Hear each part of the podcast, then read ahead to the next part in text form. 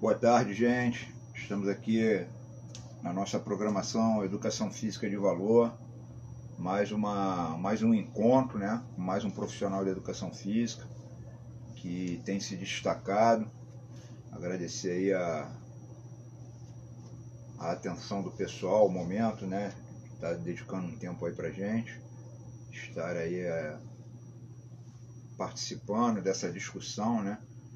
E hoje eu tenho o prazer novamente de trazer como convidado um ex-aluno que se destacou também na, na profissão, se destacou já no curso, várias vezes nós conversamos e ele demonstrou já na época da faculdade que ia seguir um caminho e realmente seguiu. Agradecer aí o pessoal que está entrando, satisfação de ter vocês aí.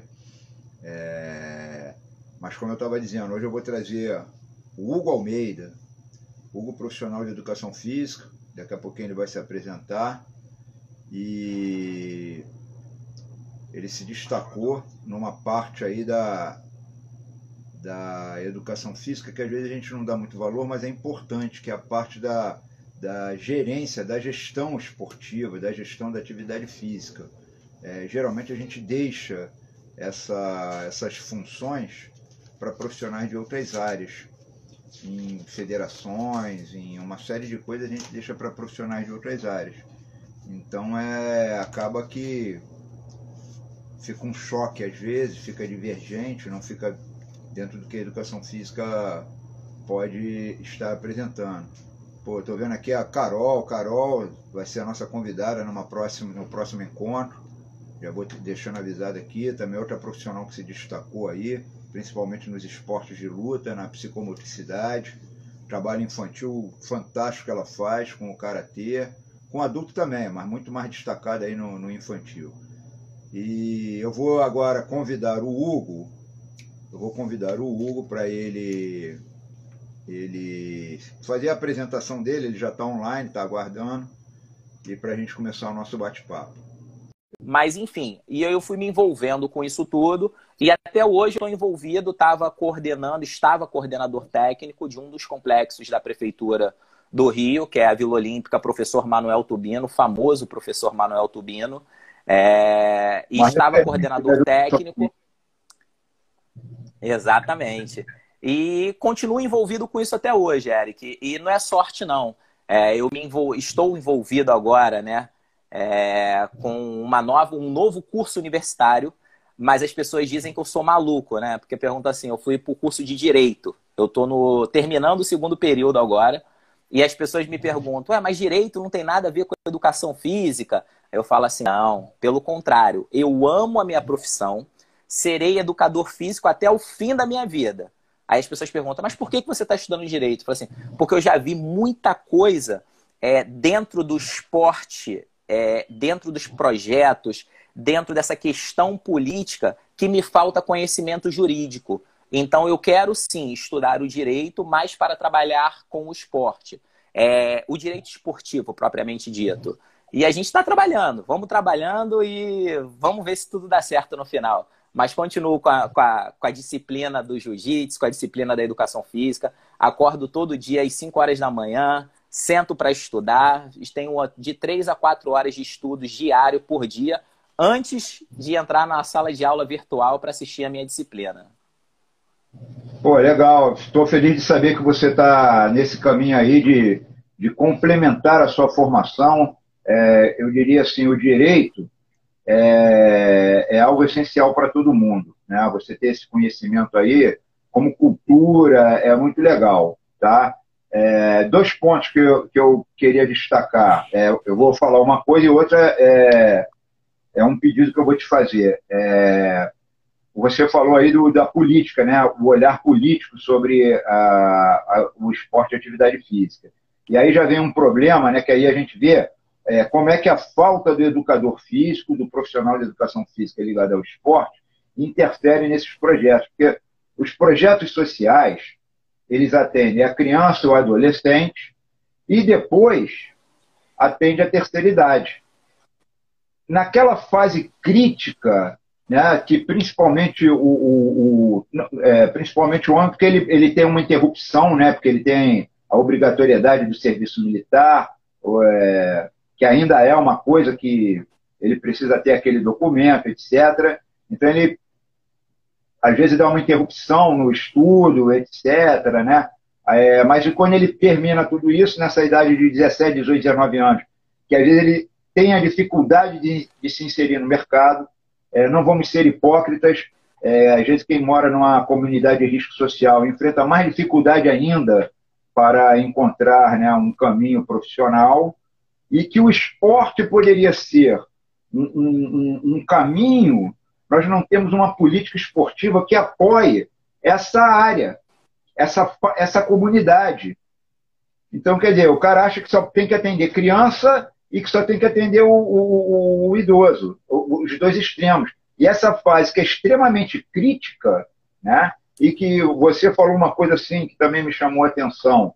É, pô, eu participei de uma Olimpíada não como um atleta, mas eu estava ali envolvido em algo que eu amo, né? Então, às vezes, o cara não vai ser o atleta, mas dentro desses projetos poderiam se ter programas de capacitação. O cara ser o repórter, o cara ser o cara que faz uma filmagem, o, uma coisa que você faz muito bem, né, que é aquela animação, a locução do evento, etc. Né?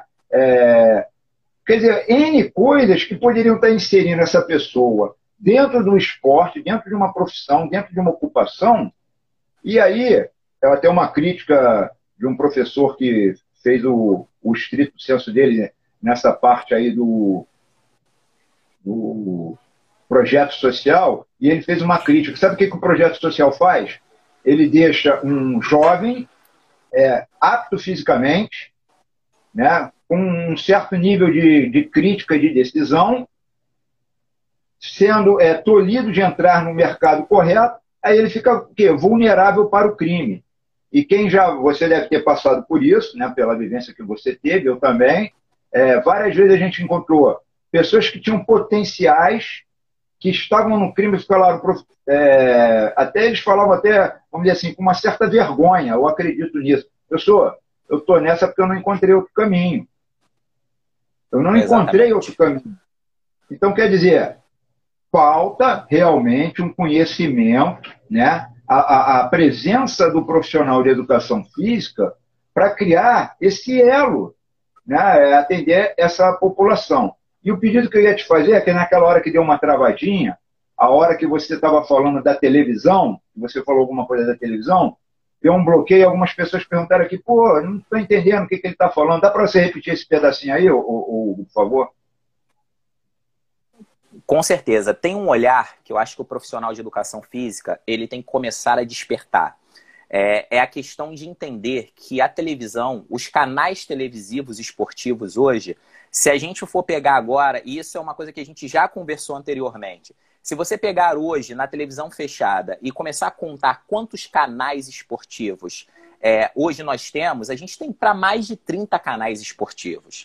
Então, assim, para uma profissão que tem 30 canais transmitindo esporte 24 horas por dia, não é uma profissão ruim.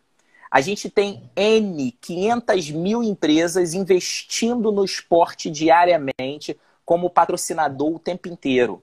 Só que a gente está anos-luz para entender o marketing esportivo. Para nós, profissionais de educação física, a gente entender como é que funciona, como a gente capta esses recursos. E aí eu comecei a entender até o posicionamento de câmeras dentro de um ginásio esportivo. Então, quando a, a, a Sport TV ou qualquer outro canal que fosse transmitir aquele jogo, eu sabia receber a equipe televisiva, eu sabia onde as câmeras se posicionavam. A gente tem, um, tem uma mágica que a gente faz dentro dos, dos ginásios, que é o seguinte: encher principalmente os locais onde a televisão mostra mais público, onde a camisa do patrocinador aparece. E isso, Eric, é uma coisa que não tem que ser feita pelos outros. Nós entendemos daquele espetáculo. Aquele espetáculo, ele é nosso. É, eu faço locução esportiva. o último grande trabalho que eu fiz foi a Liga das Nações, que é como se fosse a Copa do Mundo do vôlei.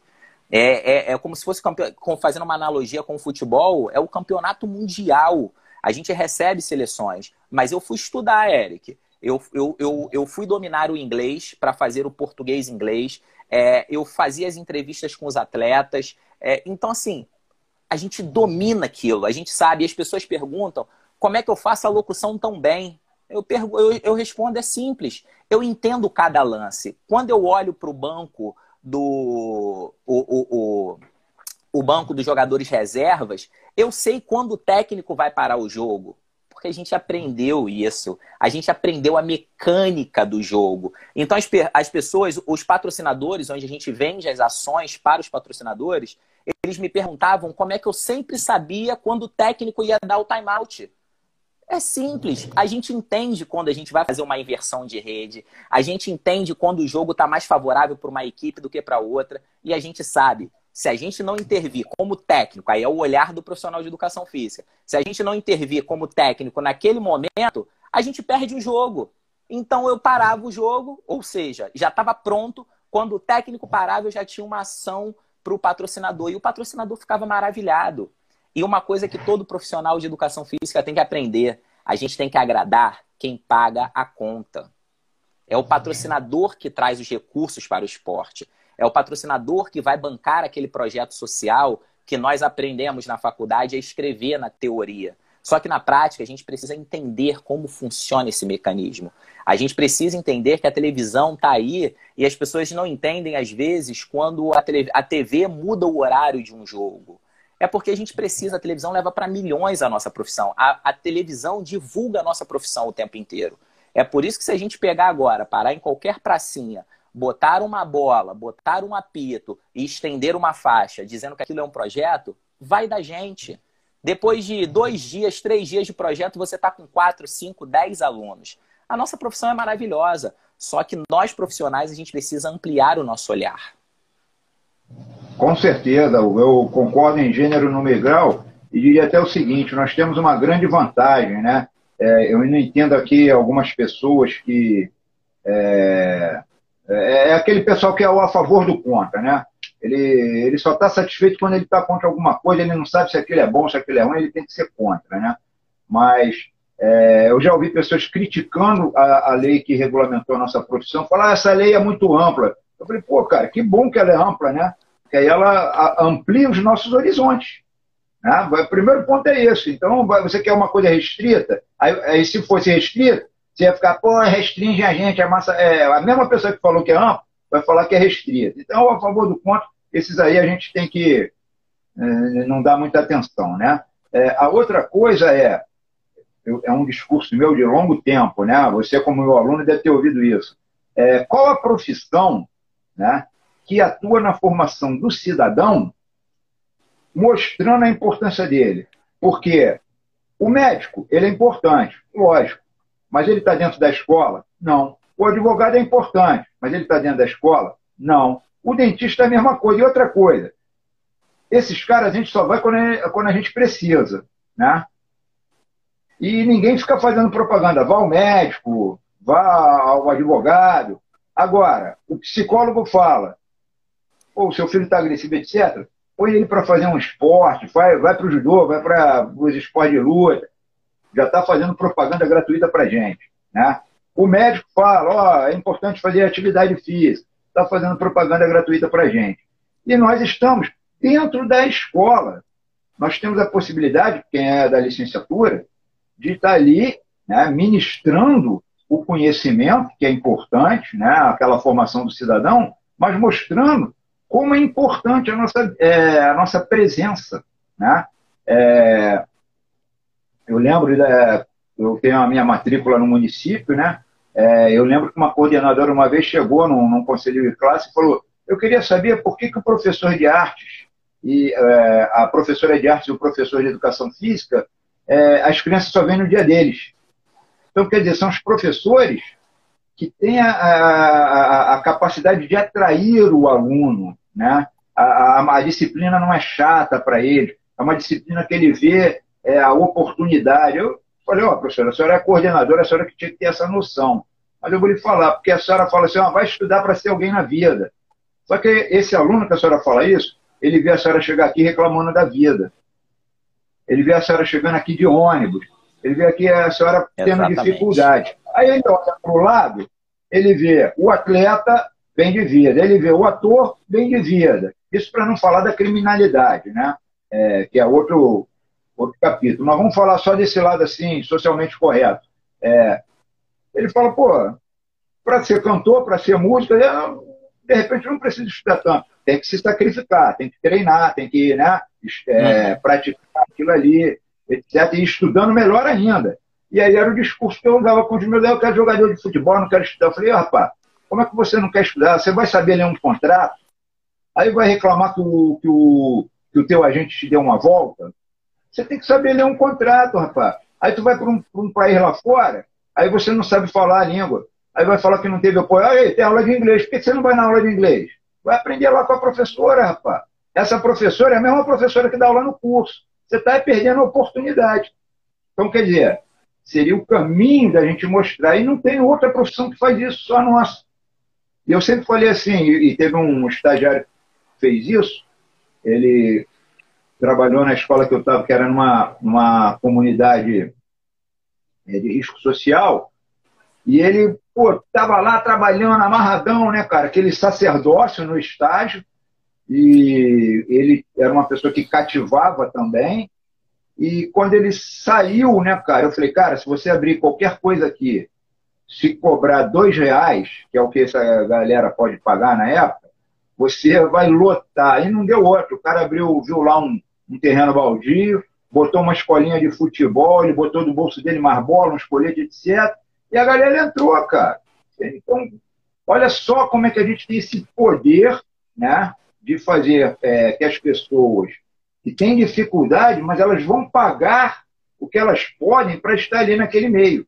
Então, não tem outra profissão que você falou, é muito certo. Não tem outra profissão que tenha esse apelo todo. Então, nós estamos na área certa. O que a gente tem que fazer é aproveitar as oportunidades, é, trabalhar tem um momento do sacrifício, tem, tem aquele momento né, que é como você falou, eu estava no final de semana, eu estava trabalhando para aprender, para né, criar as suas oportunidades, para criar o seu campo. Então não, não, houve sorte, houve sim o trabalho feito, né, o, aquele projeto, saber se encaminhar para chegar onde você quer. Então, assim, eu fico muito satisfeito de ver assim esse caminho que você seguiu, um caminho diferenciado, é, confesso que não foi o caminho que eu segui, né? Eu, embora eu saiba da importância dele, eu sou mais ligado naquela parte, né? Extremamente técnica, da preparação física, do treinamento esportivo. É, quando eu pensei em fazer isso, né? Que eu, eu falei, ó, o meu momento como técnico está tá chegando no, no, no, fim, né? Porque é uma carreira, a gente tem que saber planejar a carreira da gente. Eu tentei ir para a gestão esportiva, mas, sei lá, as forças divinas aí me fizeram fazer um mestrado, do mestrado eu entrei no ensino superior e o caminho foi diferente. Mas eu sei da importância que é a gente ter o gestor esportivo, o profissional de educação física dentro da área do marketing, o profissional de educação física dentro do, do direito que você está fazendo, né? Então a nossa área é muito grande, então é, é, é possível sim e é necessário que a gente tem essas pessoas né, voltadas para isso. O profissional de educação física dentro da informática, que é uma coisa que eu, que eu reclamo muito, né? Existem muitos aplicativos, mas às vezes o aplicativo é engessado. Você quer, você desenvolveu uma outra fórmula lá, um outro trabalho, os caras não é só isso aqui. Então, acaba que você não usa o aplicativo e não, e não tem uma automação daquilo que você quer fazer. Então, olha só a riqueza que a gente tem e as oportunidades que a gente tem. Né? Então é extremamente importante a gente, agregar esse valor, a gente agregar esse valor. É. Mas eu queria que você é. comentasse mais um pouquinho também da, da, tua experiência ali na, na gestão da, da, da, dos projetos sociais, as vilas olímpicas também, que, e principalmente aquela que você geriu, o professor Manuel José Gomes Tubino, né, que ela, ela ela foi um pouquinho contra né, essa parte política e as tendências da educação física. Ela foi uma Vila Olímpica que manteve a linha esportivista, né? a linha que valoriza o esporte. Né? E, infelizmente, a educação física, eu acho que não posso falar dos outros estados onde eu não estou, mas aqui no Rio de Janeiro, tipo que demonizou um pouco o esporte dentro da licenciatura, dentro do projeto social. Só se usa assim como um discurso que não tem muita prática, né? E ali realmente era uma, uma Vila Olímpica que tinha essa visão é, esportivista, mas dentro de um contexto social. Eu queria que você abordasse um pouquinho essa tua experiência ali. Então, a Vila Olímpica, popularmente conhecida como Mato Alto, ela é o segundo equipamento esportivo, é o segundo maior equipamento esportivo da Prefeitura do Rio de Janeiro. É, a gente só perde para o Miésimo da Silva, que fica localizado em Campo Grande.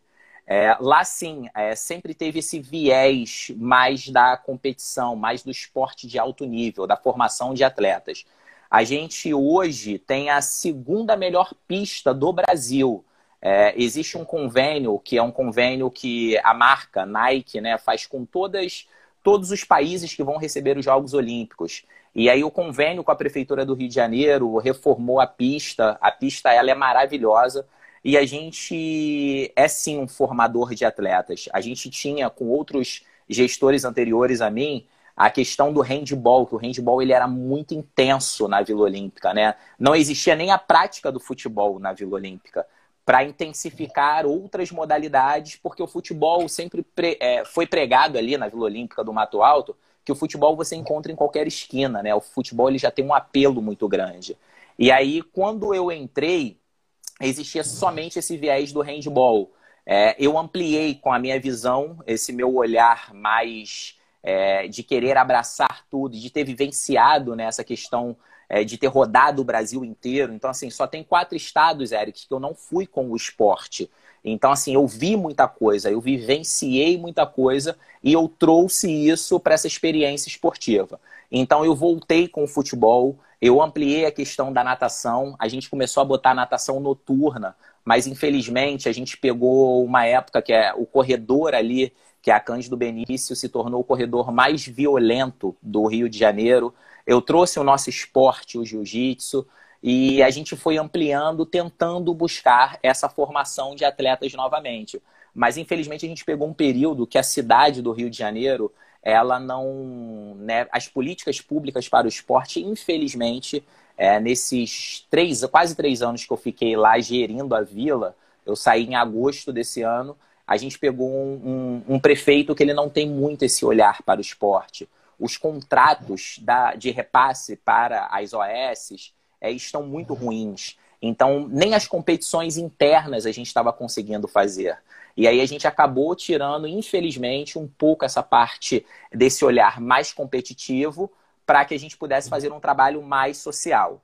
Porém, eu comecei a pegar é, equipes como de grandes clubes que não têm é, as estruturas dentro do seu clube. Por exemplo, eu tenho duas equipes do Vasco que treinam lá dentro. É, e aí eu abrir as portas, porque, infelizmente, contratualmente eu não posso fazer isso. Mas, Eric, a pista, devido aos fatores exógenos, elas, ela vai se degradar. Se os atletas que estão em competições nacionais e internacionais, que não são alunos da vila, precisam treinar, sim, eu vou contra tudo e contra todos, eu vou brigar e vou colocá-los para treinar. E aí eu comecei a fazer esse convênio, abrindo a pista de atletismo, abrindo a, a, a piscina para que a gente pudesse voltar e trazer um trabalho que eu chamo de multidisciplinar, que a gente aprende lá na faculdade, de fazer com que o atleta do atletismo também pratique a natação para melhorar a parte cardiorrespiratória, para ampliar o seu movimento, enfim, tudo que a gente sabe que é importante para um grande atleta, na formação de um grande atleta, e que infelizmente aqui no Brasil esses atletas só conseguem fazer isso quando chega no mais alto patamar, no mais alto nível, que aí você vai treinar ali no Maria Lenk e você tem toda a estrutura do time Brasil. Então eu tentei fazer isso aí, trouxe o rugby, uma modalidade que o Brasil tem brilhado aí, mas pouca gente conhece por não ser muito popular.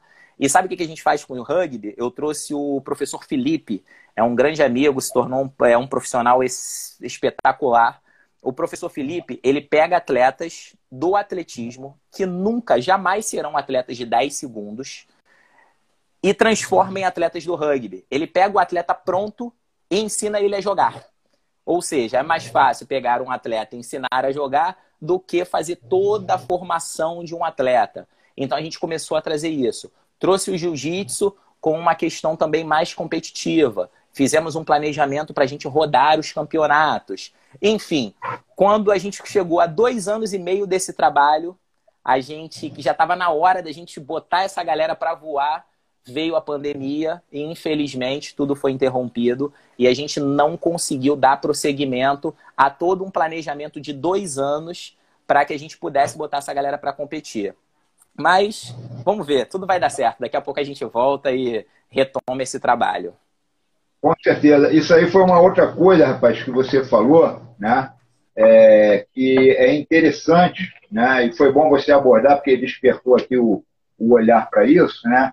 É, eu acho que todo mundo foi pego, né? Assim, posso que dizer de surpresa, né? Com esse todo esse movimento, né? Que teve aí essa pandemia que assolou o mundo, né, cara? É, de uma forma assim que deu uma mudada, uma parada, uma freada, né? Um, um momento. E aí a gente viu é, em alguns setores é, houve um crescimento, é, falando de tecnologia, né? Existe esse aplicativo Zoom que hoje todo mundo usa, todo mundo é, faz uso dele, todo mundo conhece, todo mundo já ouviu falar, né? E que quando começou a pandemia era uma coisa desconhecida. E eu lembro que eu vi um, uma entrevista do próprio é, CEO lá do, do, do, Zoom, que ele falou, cara, é, houve um crescimento que a gente nem esperava. O que a gente esperava para três, quatro anos, aconteceu em dois meses. Então, quer dizer, para alguns foi um movimento positivo. Para outros, foi uma quebra, né, um momento de, de tentar se reestruturar. E alguns não conseguiram é, fazer essa, essa transição, né? se adequar a esse novo momento. E aí vem aquele nosso papo do estar preparado para, para as situações. Né? Então é, é importante a gente estar preparado, porque a gente faz um planejamento, etc., e dentro do treinamento né, a gente aprende. O planejamento tem que ser flexível, porque podem acontecer coisas que não estão previstas. Né? Então, assim, mais uma vez, a educação física nos dá o fundamento para a vida. Né? Então, assim, houve uma quebra, mas o que, que a gente vai fazer? Vai parar? Não, vamos nos reestruturar, vamos nos preparar de outra forma, vamos buscar novos caminhos. É, até no meu caso particular, eu sempre fui um pouco avesso ao treinamento. Eu vi assim, eu já fiz esse comentário várias vezes. A primeira vez que eu vi um, uma aula de ginástica online, eu fiz até um comentário equivocado. Eu falei, pô, isso aí é polishop, mas até eu falei, me manifestei de uma forma pejorativa. Depois eu me arrependi, pedi desculpas publicamente por ter falado isso, né? Eu falei, não, cara, o, o, o profissional que está fazendo isso, ele fez um trabalho fundamentado, fez um trabalho certinho, ele atendeu um público que precisava dessa solução. Ele descobriu essa solução e fez. E quando veio essa pandemia, eu fiz um pouquinho diferente, que eu gosto de ter esse contato olho no olho. E essa tecnologia que a gente está é, utilizando agora, eu estou aqui em Vila Isabel, você está aí na sua casa em é, Jacarepaguá, né? Ja Jacarepaguá. É, estamos aqui conversando como se estivéssemos batendo papo aqui no, no café, na padaria, né? Então, quer dizer, hoje a gente consegue dar treino dessa forma. É, é a forma melhor possível, não. É, não é a melhor forma, não é o excelente, mas é a melhor forma possível. Então, eu adequei e, e, e, estou dando muito treino assim agora. Então, abriram-se caminhos que a gente tem que estar é, aberto e preparado para assumir é, isso aí. E tudo isso depende da gente se organizar também, né? O, o, o é uma coisa importante a gente estar tá aí é, é, com a mente aberta, é, o olhar para as oportunidades e como você fez, como eu, na área que eu escolhi fazer, eu também fiz, eu também tive a, a felicidade de estar numa Olimpíada, né? É, e é uma Olimpíada especial, porque foi a Olimpíada na nossa cidade, né? Então, é assim... Exatamente. No nosso país, tem um sabor totalmente diferente, né, cara? Então, assim, é, eu acho que a valorização vem disso, da gente se preparar, reconhecer, né? É, infelizmente, tem muita gente ainda que não entende o que é educação física, é, nós temos um, uma grande dificuldade. Quando você fala com o médico, o médico está de jaleco. Quando você fala com um advogado, o advogado está de terno. Então, eles têm uma autoridade já no vestuário. Quando o, aluno, o cliente vem falar com a gente, a gente está com a mesma roupa que ele vai fazer a prática. Então ele, ele não te olha como autoridade, ele vai ver essa autoridade no teu comportamento, no teu conhecimento, na tua forma de agir. Então, é, é, é muito importante, é, eu não sou contra, alguns profissionais falam, ah, o profissional está de bonezinho, coisa e tal. De repente é uma forma de ele estar tá inter, se inteirando com a clientela dele. Mas a postura dele, né, ele tem que demonstrar conhecimento, ele não pode ser é, é, copiar coisa que todo mundo vê no YouTube. Ele tem que ter o trabalho dele, fundamentado. Isso é ter valor, né? Para que, para que a coisa aconteça. Então a gente está aqui chegando já no, no tempo, né? O tempo correu. É, muito rápido. Muito rápido. Pô, tem que fazer uma interrupção, cara. Nós temos uma presença internacional. É um, um atleta que eu treino nos Estados Unidos. Hi, Benji, how you doing? I'm happy, very happy to see you here. Thank you for coming. É, um atleta que eu treino lá em Chicago, eu estava falando aqui da tecnologia e ele nos prestigiou vendo aí, né, cara? Muito legal isso aí, né? Então, pô, eu fico feliz, né? Mas eu tô, nós estamos aí no nosso tempo, eu já fiz algumas considerações aqui. Gostaria que você fizesse as suas considerações e se alguém tiver alguma pergunta aí que a gente possa é, responder, né, adequar, a gente tem o nosso contato. É, pessoas que quiserem entrar em contato, pode mandar o direct aí, que se não der tempo da gente responder aqui, a gente responde de outra forma, entendeu? Então, é, faz aí as tuas considerações finais, Hugo, para não ficar cortado assim em cima da hora. Ah, beleza, professor. Então, assim, é, o meu conselho aos profissionais de educação física, já que a gente está falando de educação física de valor, é agradecer aos meus alunos, meus amigos, ter um grande colega, prof, colega de profissão. Você falou dessa coisa da tecnologia. Ele é um treinador de voleibol, trabalhava com duplas de vôlei de praia aqui, o Xande, está aí presente. Se eu não me engano, ele está na Irlanda treinando essa galera. E aí está aqui nos prestigiando também. Ele está pegando a, os atletas de base Agradecer vários alunos meus que hoje eu estou dando aula on time para eles, entraram aí, aos familiares e falar para os profissionais de educação física que a gente continue ampliando esse olhar. É, eu afirmo que a gente tem. Aí o Xande botou que está na Noruega. É, eu afirmo que a gente tem aí de crescimento para a educação física, acho que a gente tem de 15 a mais 20 anos de ascensão agora, e eu afirmo isso porque eu sou um estudioso da nossa é, da nossa profissão. É, essa parte ainda tem muitas empresas que querem ampliar é, esse conhecimento para o esporte, trazer, atrelar as suas marcas ao esporte, é, investir no esporte. Então, acredito que a gente tem aí, no mínimo, mais 10 anos de crescimento, de ascensão, mas a gente precisa voltar o nosso olhar para um olhar de gestão. É, a gente não pode mais deixar somente os administradores, que têm o seu papel fundamental, todos os profissionais que estão ali têm o seu papel fundamental, mas é nosso, é nossa profissão. O espetáculo, seja no campo de futebol, num campo de rugby, é, a gente chama do field of play, né, do campo de jogo. É, esse espetáculo é nosso, ele não pode só estar tá na mão dos grandes empresários. A gente precisa amadurecer mais, a gente precisa estudar mais e deixar de só é, se formar para o fitness é, é, o desporto, se a gente não abrir, não ampliar esse olhar, o desporto ele vai morrendo gradativamente. Então a gente precisa voltar com esse olhar. Os profissionais que estão na, na faculdade, que terão oportunidade de escutar esse bate-papo aqui, é, eu me formei em 2007, então muito antes de 2007 o Eric já falava isso. Então eu não estou contando nenhuma novidade para vocês, não. Eu estou falando que, é, que isso dá certo mas eu demorei um tempo e eu estou nesse ciclo aí de mais de 10 anos de profissão. Pra, eu acho que deu uma interrupção. Eu estou nesse ciclo aí de mais de 10 anos de profissão. Acho que travou. Deu uma travada, não deu? Não? É, eu estou nesse ciclo tá de mais de 10 anos de profissão para poder voltar esse.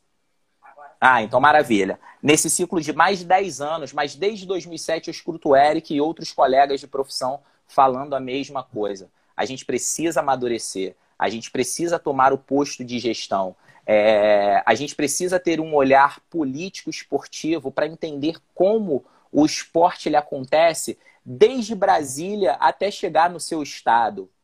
É, hoje é uma coisa que me entristece muito. A pasta especial, a gente perdeu, a gente não tem mais uma secretaria de esportes lá em Brasília. A gente tem uma secretaria especial, a gente perdeu força. A pessoa que está na secretaria especial, eu não o conheço, mas li a história. Ele é um jornalista que trabalhava com marketing. Então, assim, não sei se é super competente, mas eu acho que esse lugar tinha que ser de um profissional de educação física. É, hoje, atualmente, a gente não tem uma secretaria de esportes e lazer aqui no estado do Rio de Janeiro, a gente tem uma subsecretaria. Ou seja, é, é, é só a pessoa amadurecer um pouquinho e ver que a gente cada vez mais estão empurrando a gente para o cantinho, para o cantinho.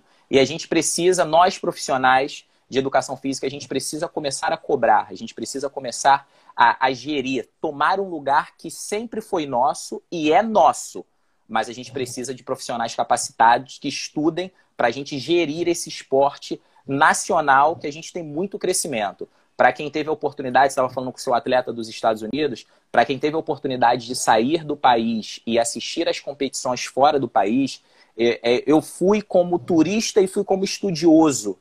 O, o, o esporte lá é, é um nível absurdo. É, você vê propaganda de marketing até dentro do banheiro quando você vai fazer suas necessidades fisiológicas. Então, assim, os caras sabem ganhar dinheiro com esporte. É uma máquina gigantesca. E a gente precisa voltar esse olhar dessa máquina gigantesca para nós, os profissionais de educação física brasileiros.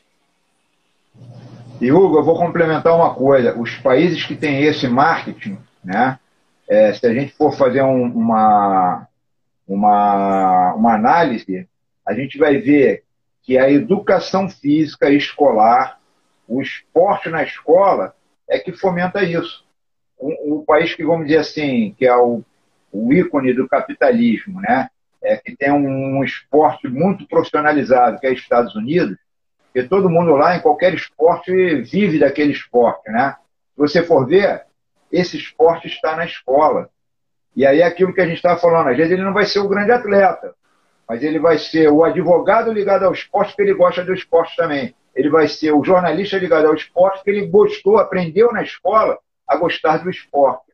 Então a gente tem que desenvolver também a, a, esse lado todo da seria da, da, nossa área de bacharel, né? Mas também lembrar da importância da educação física escolar nessa formação, né? E o, o professor que está na escola ele não pode ser o rola-bola. O rola-bola é o câncer da nossa profissão. Ele mata tudo. Ele mata. Eu já ouvi relatos de, de pessoas falando: ah, eu, eu, tenho trauma de atividade física por causa do professor de educação física que eu tive. Ao mesmo tempo, já ouvi outros falarem assim: poxa, eu vim fazer isso porque eu tive um excelente professor de educação física. Então, o mal profissional, ele tem que arrumar outra coisa para fazer e sair da escola. Vai fazer qualquer outra coisa, sai da escola porque ali você está é, fazendo mal para você e para os outros. Né? A escola é importantíssima, a educação física escolar. É, eu, eu, não me encaminhei muito para isso, eu fiz o, o, a minha vida mais voltada da área do bacharelado, na época que nem existia isso, né? eu me formei muito antes da, da regulamentação da profissão e ter essa divisão toda, que muita gente não entende. Eu acho que um dia eu vou fazer um encontro aqui na Educação Física de Valor para explicar melhor isso aí, né? Como é que surgiu isso? Por que, que surgiu essa divisão de, de licenciatura e bacharelado para as pessoas entenderem? E o que, que a gente teve de ganho com isso? Né? Então, eu pretendo, numa, num próximo encontro aí, com pessoas que também entendam bem desse assunto, para a gente explicar isso.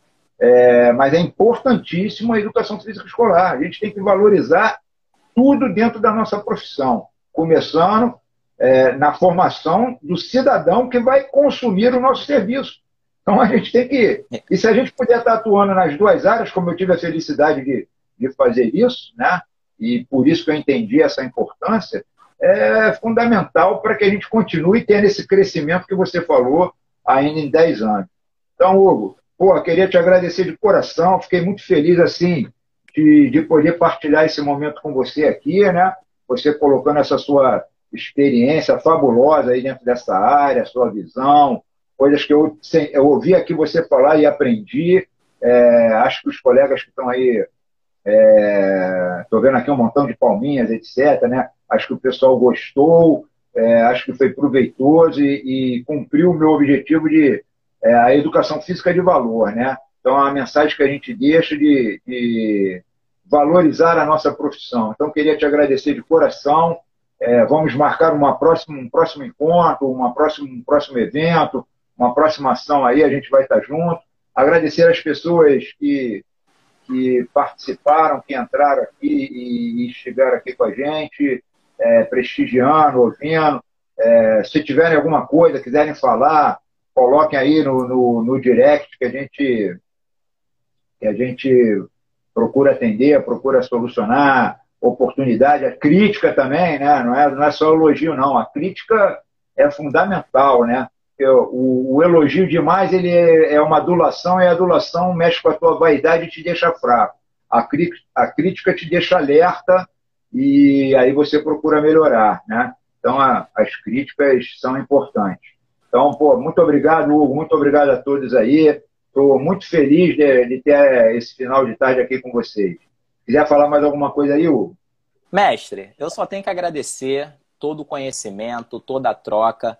Até hoje você me orienta, né? Nesse, hoje já virou um bate-papo de colegas, uma coisa mais informal, mas eu sempre aprendo, eu continuo aprendendo muito. Agradecer o que você faz pela educação física, pelo tanto de professores que você já formou e que todos, quando eu fui divulgando no meu Instagram, no meu Facebook, todos falam muito bem. Eu fiz treinamento esportivo com o Eric, foi meu professor e todos falam muito bem. É, obrigado por essa parceria, obrigado por essa amizade, dentro, fora do tatame, dentro e fora da sala de aula. E é, isso é muito bom.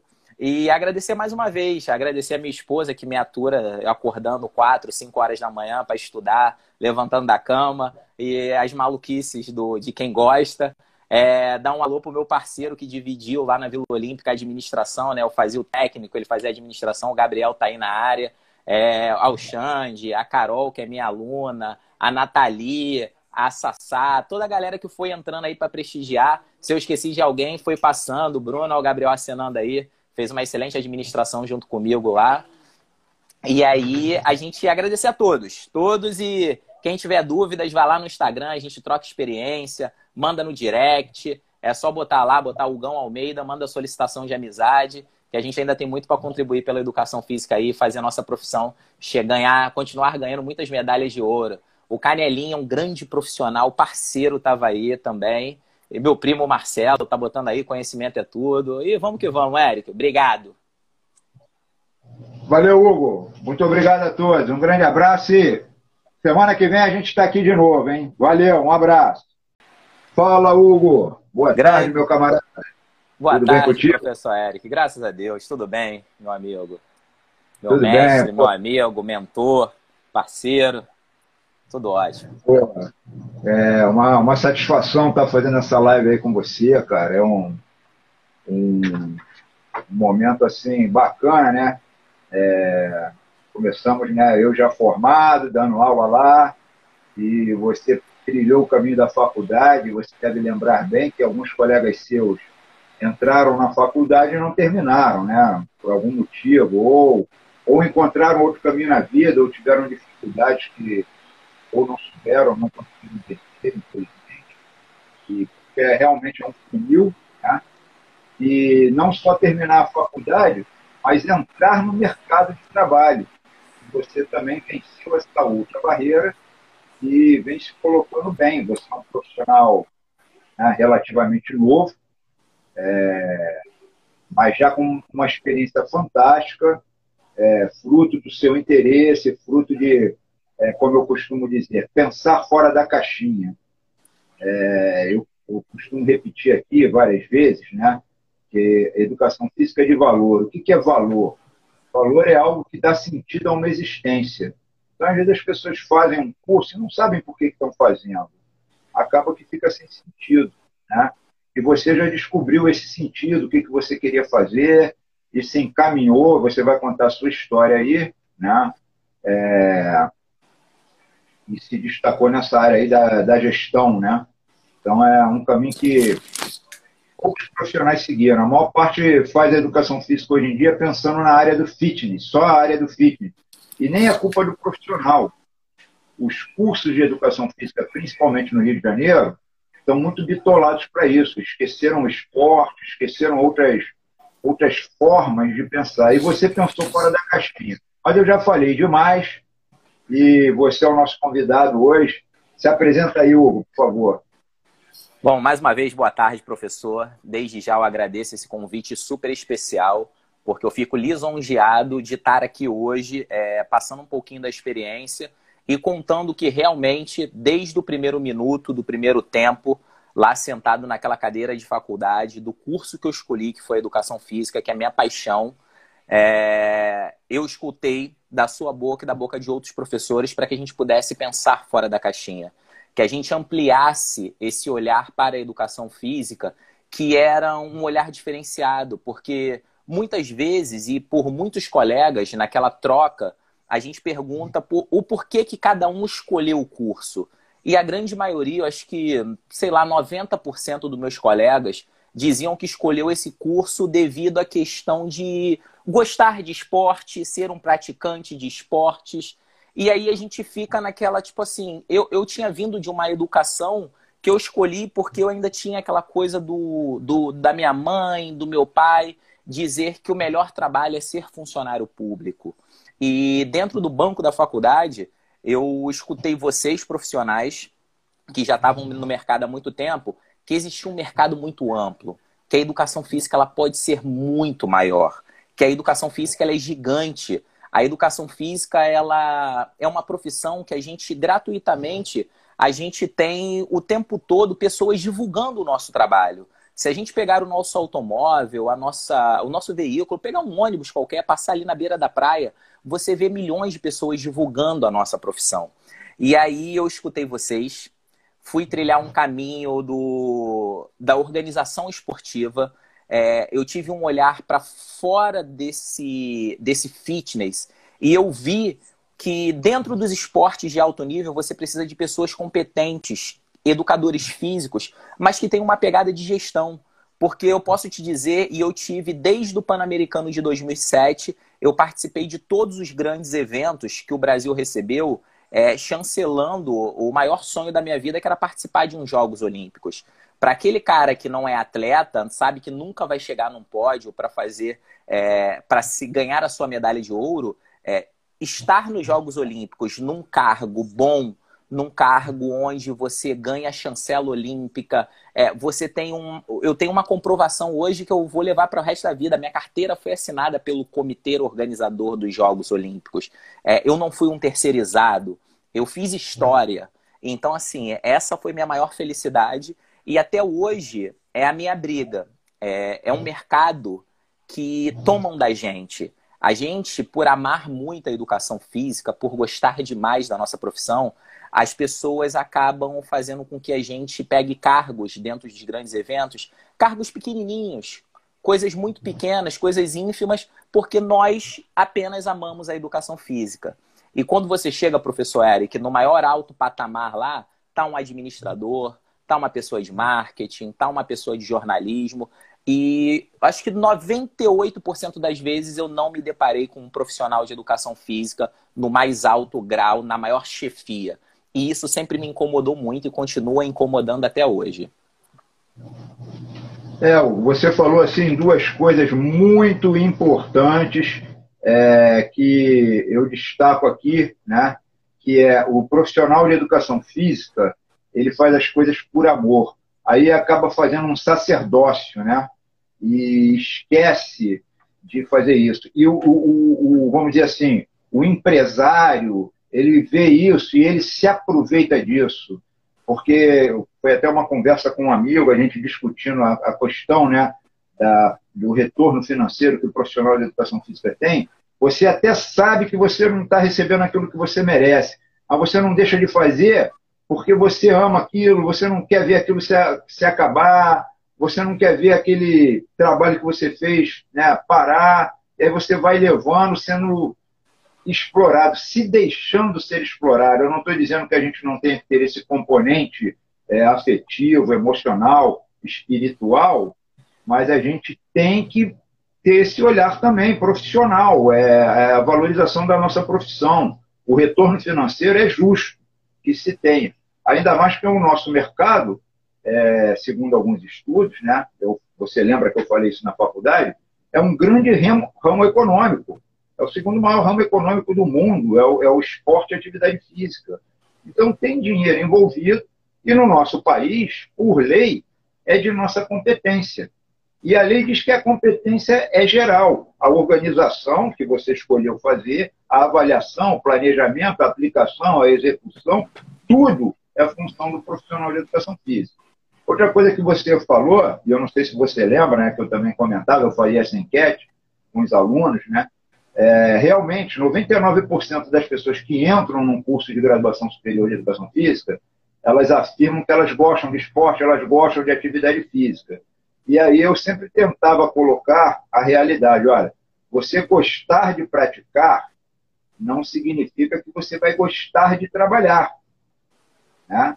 É diferente. Lógico que se você tem a prática e você gosta daquilo, melhor é. Né? Você vai estar feliz da vida. Né? Você trabalhar naquilo que você não gosta, você não trabalha, você se realiza. Né? Exatamente. Isso é importante.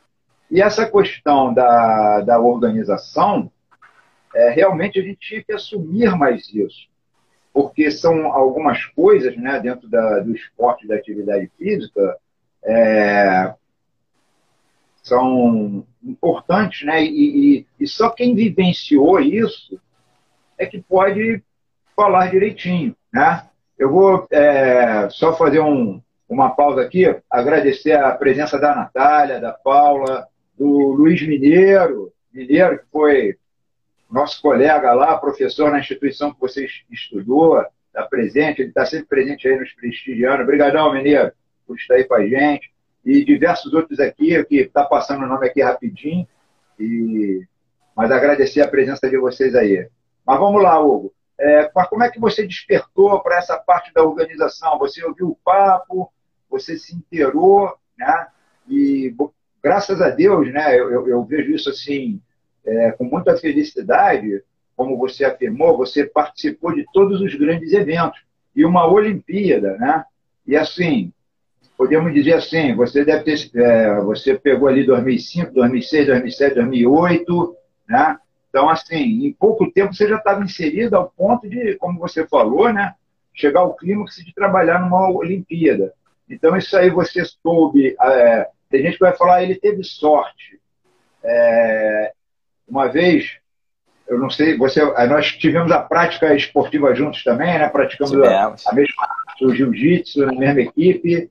É, eu não sei se você lembra, o, um, um, atleta, o Tintim, ele uma vez ele falou assim, né? Quando ele entrar na área de luta, né? Nós, nós estávamos ali na torcida ali por ele, falou, boa sorte, Tintim. Ele falou, sorte não existe é, sorte é estar preparado. Aquilo ali na hora todo mundo, pô, esse cara é marrento. Eu, mas eu peguei e falei assim, não, esse cara ele está muito certo. É, não existe, realmente não existe sorte. Sorte é você realmente estar preparado, tanto para reconhecer como para aproveitar as oportunidades que aparecem. Que às vezes a oportunidade passa aqui na sua frente e você não, não capta ela, não pega ela, ou se você percebe que é uma oportunidade, você fala, caramba, não me preparei para isso, deixei passar. Então, assim, queria que você contasse como é que você despertou para isso, como é que você se encaminhou, como é que você fez esse caminho de. É, fez algum curso na área de gestão, foi só na prática, na autodidata, como é que você fez isso? Então, tudo começou quando eu comecei a trabalhar com projetos sociais é, projetos sociais que eram ligados à Secretaria de Esportes e Lazer, porque no passado nós tínhamos uma Secretaria de Esportes e Lazer, lá na era César Maia, e aí existiam vários projetos que aconteciam aos finais de semana dentro das comunidades carentes. E aí, naquela época da faculdade, querendo ganhar um dinheirinho a mais para poder ajudar a pagar o curso, é, todos os livros, as infinidades de xerox que nós tirávamos, eu me aventurei e não foi sorte, né? Eu busquei trabalhar aos finais de semana, é, sacrificando meus finais de semana para que eu pudesse estar ali. E aí eu comecei a entender que, esses, que esse, é, é, essas verbas elas vinham de algum lugar. E aí eu comecei a entender e ter um olhar diferenciado, porque por mais que eu estivesse sentado num banco de universidade, eu não tinha esse olhar diferenciado para o esporte que vem de uma gestão política, que o, o, prefeito da cidade, ele junto com a, subsecretaria, a Secretaria de Esportes e Lazer, ele coloca verbas para esses projetos. E aí eu comecei a ter um olhar diferenciado para esses projetos, não só infantis, mas também esses projetos que eram para a terceira idade. E comecei a ser um curioso e estudar um pouco como, como, como é que funciona essa mecânica desses projetos. De onde vem é, é, é essas verbas que vêm de Brasília? Existe uma, uma pasta especial para o esporte?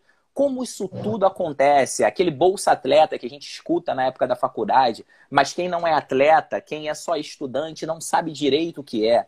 Então eu comecei a buscar isso tudo. Comecei a me envolver com isso tudo. E aí, quando você começa a se envolver com isso tudo, as pessoas começam a te puxar porque vem ver que você tem um olhar diferenciado. Uma das empresas que eu trabalhava atendia a Confederação Brasileira de Voleibol e também atendia ao governo do estado e também atendia a Prefeitura do Rio de Janeiro com a Secretaria de Esportes e Lazer. E aí eu comecei a me envolver com isso tudo. Comecei a ser um líder de equipe. Desse líder de equipe, você começa a estar tá entrando em outros projetos, você começa a gerenciar aquilo ali.